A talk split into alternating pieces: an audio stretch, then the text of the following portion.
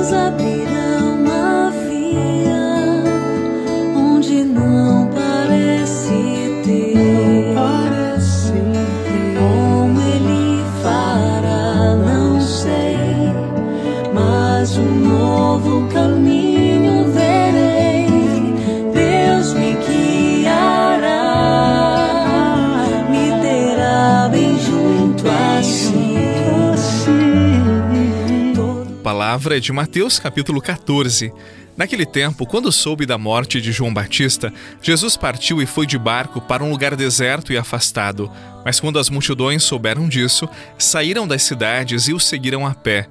Ao sair do barco, Jesus viu uma grande multidão, encheu-se de compaixão por eles e curou os que estavam doentes.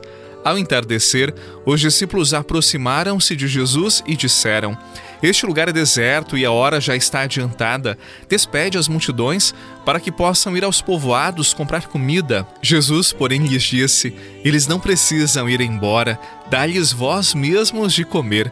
Os discípulos responderam: Só temos aqui cinco pães e dois peixes. Jesus disse: Trazei-os aqui. Jesus mandou que as multidões se sentassem na grama. Então pegou os cinco pães e os dois peixes, ergueu os olhos para o céu e pronunciou a bênção. Em seguida partiu os pães e os deu aos discípulos. Os discípulos os distribuíram às multidões, todos comeram e ficaram satisfeitos, e dos pedaços que sobraram, recolheram ainda doze cestos cheios, e os que haviam comido eram mais ou menos cinco mil homens, sem contar mulheres e crianças. Palavra da salvação, glória a vós, Senhor.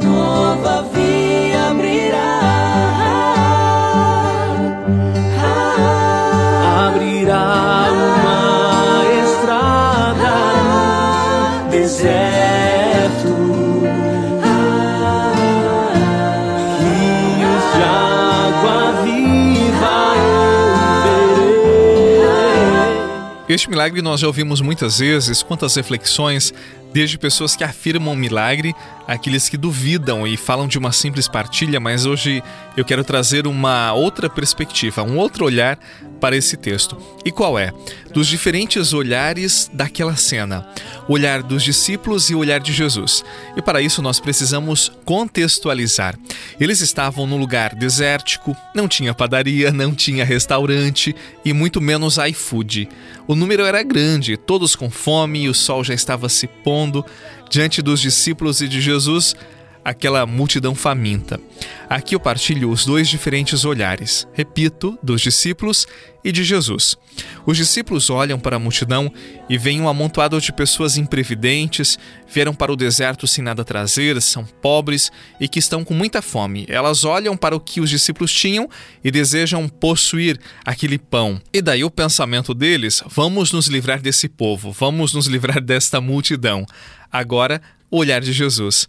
Jesus as via como pessoas abandonadas, sofridas, traziam consigo a fome de pão e o desejo de ouvir uma palavra que as consolasse, que pudessem assim sentir o amor de Deus.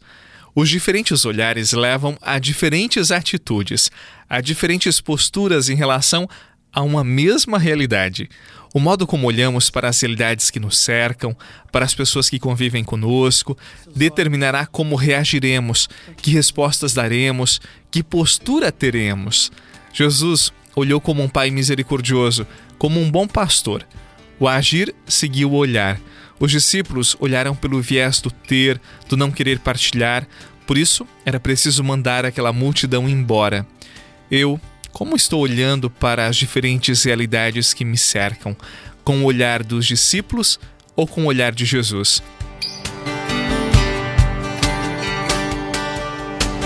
Hoje a tempestade se levantou e eu não posso ver além das ondas. Hoje a tempestade se levantou. Não consigo ver além das ondas.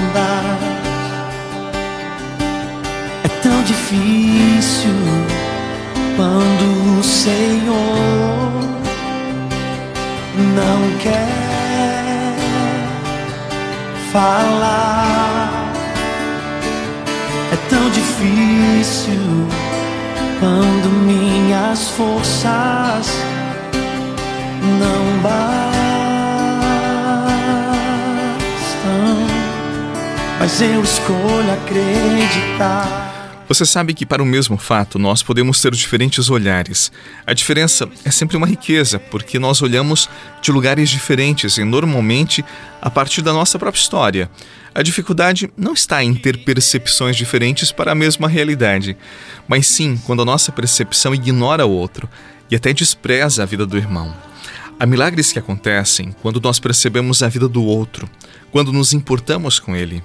No tempo que vivemos, há muitos que acham mais fácil curtir uma foto, olhar um perfil nas redes sociais, que ser uma presença generosa na vida do outro, de estar com ele, de investir o meu tempo para aquele que está ali diante de mim.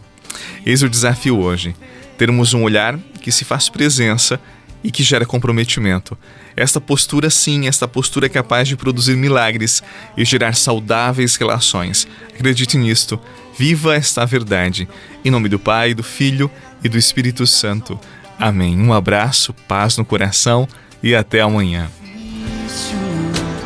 Quando o Senhor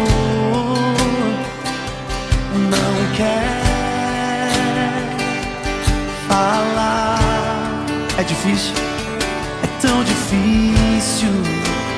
Quando minhas forças não bastam, mas eu escolho acreditar. Quem escolhe acreditar aí? Levanta suas mãos e diga: Eu escolho acreditar. Você rezou com o Padre Eduardo Rocha, pároco da Catedral de Tubarão. Você pode acompanhar todos os dias pelo Spotify, Deezer, Castbox, Google Podcasts e YouTube. Basta procurar Oração da Manhã com o Padre Eduardo Rocha. E se preferir para receber pelo WhatsApp e Telegram, envie a palavra oração para 48 996 44 1433.